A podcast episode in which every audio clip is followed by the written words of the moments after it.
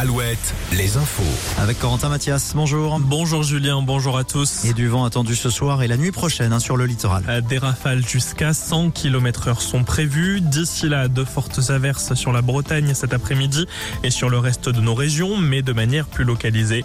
Le tout sous une épaisse couche nuageuse. On relève 8 degrés à Landivigio et Limoges, 11 degrés à Guérande, à Saint-Médard-de-Nice et Châteauroux, à 14 à Cognac et Bordeaux. Dans le Morbihan, cet accident sur les rails qui s'est produit à la mi-journée, une personne a été percutée par un TER qui reliait Quimper à Rennes. L'accident s'est produit à hauteur de Lorient, un peu avant la gare. La victime n'a pas survécu. Le trafic des trains a été interrompu dans les deux sens. Un retour à la normale est prévu dans l'après-midi. En Loire-Atlantique, un appel à témoins après une disparition inquiétante, celle d'une adolescente de 15 ans. Elle ne donne plus de nouvelles depuis hier, depuis qu'elle a quitté son domicile à la frontière entre la Loire-Atlantique et l'île-et-Vilaine à Lusanger. La jeune fille a été déposée sur le parking d'un supermarché à Châteaubriand. Elle devait rejoindre des amis, mais depuis, plus de nouvelles. La jeune fille mesure 1m60, elle a les cheveux mi-long brun et les yeux marrons. Si vous avez des informations, vous pouvez contacter la gendarmerie de Nausée.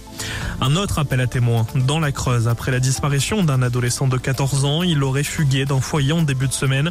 Selon les gendarmes, il pourrait se trouver encore dans le département de la Creuse ou bien dans le département voisin, celui de la Haute-Vienne. Les détails sur Alouette.